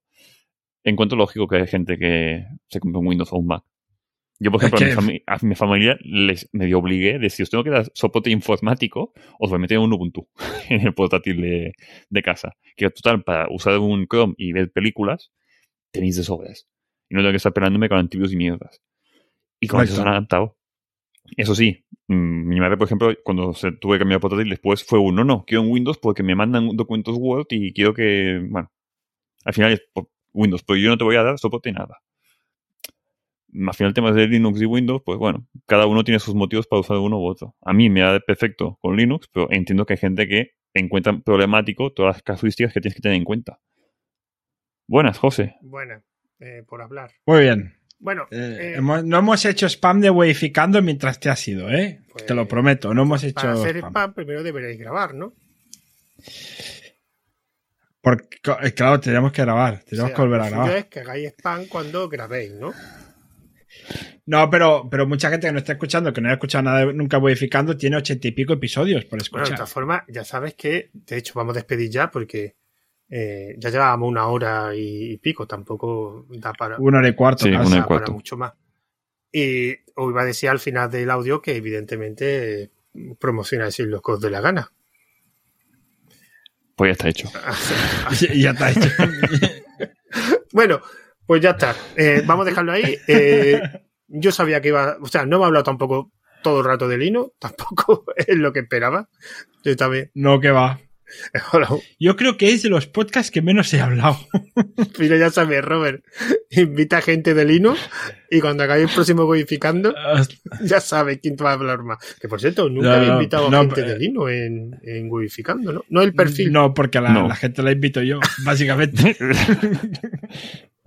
No, y que es para hablar de temas de side projects, no de sistemas Claro. educativos. No, pues ya está. Es un que side- esa- yo creo que la, audiencia, la mitad de la audiencia se va. un side project. Si nos ponemos a hablar de Linux, como en este episodio, la mitad de la audiencia se va. Es que a lo mejor el que se va soy yo también. O sea, yo medio episodio a lo mejor me voy. Pero es que no, no. O sea, me parece un tema muy aburrido, sinceramente. O sea, hay gente que os guste, lo entiendo, ¿eh? Pero a mí, o sea, seguramente hay cosas que me gustan a mí que a vosotros os pueden parecer muy aburridos. Como por ejemplo a Robert le puede aburrir mucho que le hable de fútbol. Por De ejemplo, fútbol a mí o de también, música. A mí también. Exacto. A mí también. Entonces, eh, entonces, claro, pues a lo, a lo que a vosotros pasa con, con el fútbol la música, que a veces a Robert le cuento algo y se queda, ¿eh? Pues a mí me pasa con, con Linux. y Yo me Pero quedo, entonces, ¿eh? ¿para qué? pa- no, no entiendo nada. entonces, ¿por qué has aceptado la invitación? Porque tú me dijiste, no, pero no pasa nada, porque como tú utilizas Windows está bien y tal, porque claro, como vemos teóricamente esto es Windows versus Linux.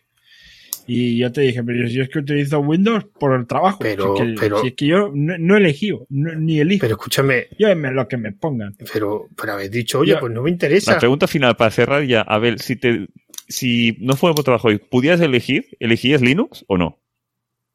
Seguramente tampoco. Pues. Si, si me dan a elegir, si me dan a elegir entre tú y, Y sin tener en cuenta mirada. costes. Ah, me dicen, Eh, me compro un Mac.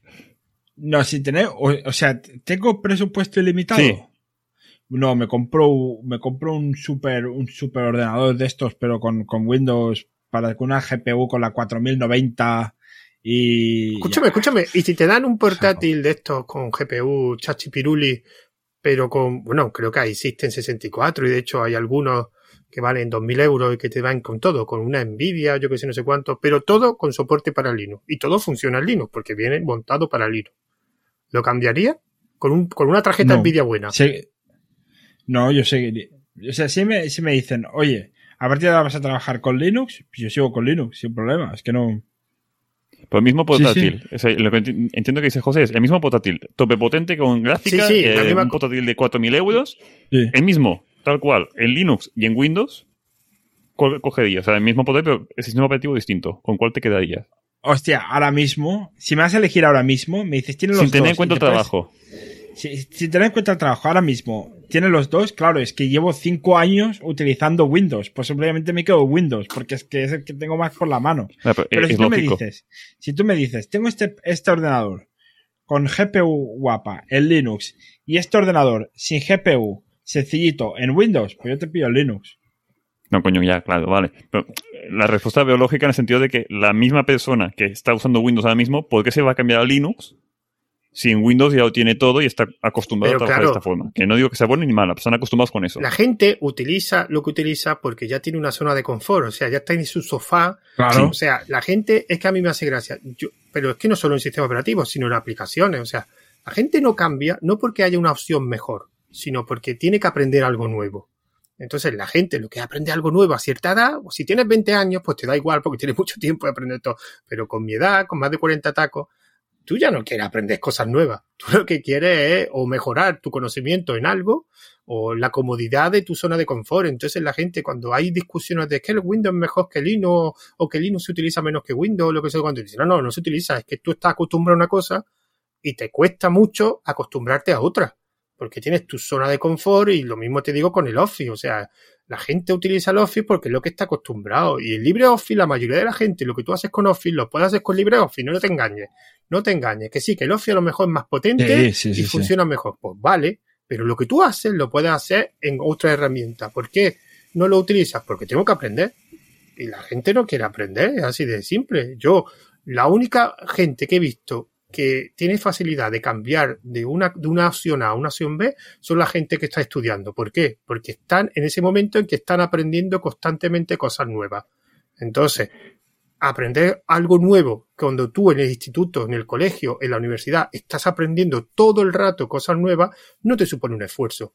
Pero tú cuando te pongas, acabes tu, digamos, etapa, etapa de estudiante y te pongas a trabajar, ya verás cómo te va a costar mucho más. ¿Por qué? Porque has perdido, eh, digamos, la costumbre de estudiar cosas nuevas, de aprender cosas nuevas, y eso es lo que pasa a todo el mundo. Pero es que el Linux es lo mismo, el Linux, cuando tú tienes... Estás en la zona de confort. La gente, Claro. mayor- gente mayor. El- la gente que no es tan joven, que está constantemente saliendo de la zona de confort porque está usando cosas que no sabe ni cómo coño funcionan y se tiene que buscar la vida, Claro. pues cuando eres mayor, llega un punto de no me toco las pelotas, quiero una cosa que me Y funcione. aparte el tiempo, Y entiendo, el tiempo. Porque yo, por ejemplo, ahora, yo quiero retomar eh, mi parte de programación y yo por tiempo no le puedo dedicar todo el tiempo que puedo ahora. Entonces, claro, como aprender a programar o recordar, en mi caso, lo que yo sabía de programar, requiere un esfuerzo y una constancia de tiempo.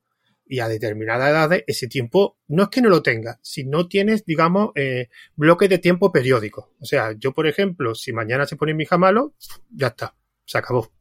Yo no puedo hacer otra cosa que no tenga que estar. Y eso puede pasar un lunes, un martes, un sábado, un viernes, o tengo que llevar al niño a una actividad, o tengo que. Entonces, como yo puedo planificar hasta cierta o sea, mi tiempo libre yo no lo puedo planificar, que es el problema, que eso es lo bueno cuando eres joven.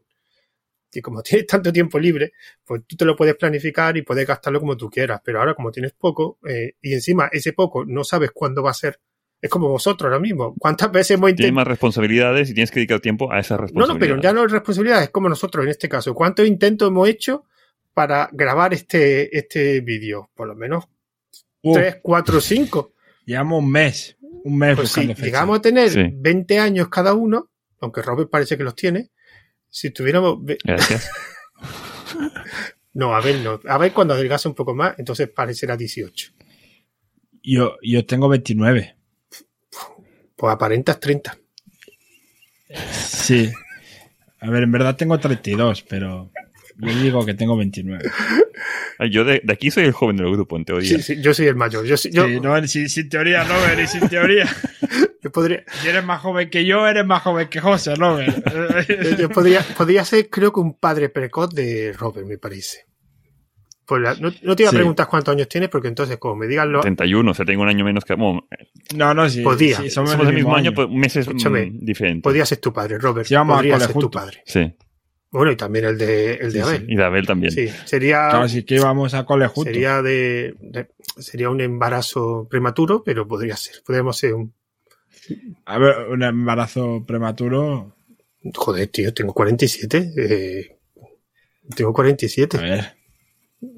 16 años ya. Joder, macho. En, algu- en algunas etapas de la historia ya eras adulto, ¿eh? Con 16 años.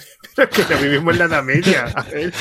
Y en, en- en tu época ya eras adulto con 16 años, José. Joder, macho. En mi, en mi época, me acuerdo. Ahí faltando, faltando. en, en- en mi época en el instituto, y no sé por qué en todos, todos, todos los institutos, había eh, o, la, o la chavala o el chaval que eran padres. No sé si pasaba en vuestro instituto, pero en mi instituto. No, no tanto. No, no, no, so- solo uno, solo Eh, había uno, solo había uno. O sea, había, No, no, pero que en, nuestro instituto no pasó. en mi instituto había, no había una que estaba, bueno, que se tuvo que cambiar nocturno. Yo no sé si siguen los nocturnos en los institutos. Bueno, esto ya, bueno, yo-. Sí, sí, sí, sí. Sí no, no, me sí. refiero que no sepa. Vamos a cortar y ya te comento esto porque esto ya me parece un poco absurdo. Bueno, Sí, que yo me tengo que ir a Arfu. bueno, pues entonces venga, vamos a dejarlo ya aquí. Que bueno, a los dos, muchas gracias por participar, eh, como siempre. No, gracias a ti, A ti. por invitarnos. Y por último, venga, un poquito de promoción de spam, aunque la otra otro spam diferente que no sea de Widificando. Pues mira, Robert tiene un podcast de Drupal, si a alguien le interesa Drupal, que Robert tiene un podcast que se llama Drupalízate. Está bien que Vale, el spam entonces- lo haga él y no lo haga Eso es yo, lo que te iba a decir Y, y- y ya está, ya está el spam hecho, ya está. Podéis escuchar Weificando, mira, acabáis este episodio, ya podéis escuchar Weificando, tenéis ochenta y pico episodios por escuchar y tenéis el podcast de Drupalízate de Robert. Ya ves Te diría que. Wikificando, si no os basta con la versión gratuita, tenemos la de pago, que Abel y yo discutimos cada semana en la versión de pago. Ah, mira, Exacto. Que, y si alguien quiere transcripciones de audio, que vaya a transcripciones.weificando.com y ahí puedes transcribir tu audio. Para podcast y YouTube. Más spam. bueno, Cerramos ya porque si no, no acabamos hasta Sí, mañana sí, no, no. Vamos, Ya, por último, ya, ya voy a aprovechar yo. Tengo un, un audiocurso que es de Telegram que se llama Aprendiendo Telegram, que lo tendré en Mumble, bueno, que lo tenéis ya en mumble.io. Así que si queréis aprender bastante más de Telegram. Y próximamente habrá otro en un sitio que a Mumbler.io barra qué. aprendiendo Pues claro. guion Telegram. Bueno, y recordad que este va a ser el audio en formato podcast por el podcast de Tomando un Café. Y el vídeo, pues lo subiré, creo que voy a subirlo al canal de 24H24 en YouTube y en Fediverse TV. Así que poco más, que me despido de vosotros. De nuevo, muchas gracias a los dos por participar. Y ya nos escuchamos y nos vemos en el siguiente episodio. Adiós. Adiós. Adiós.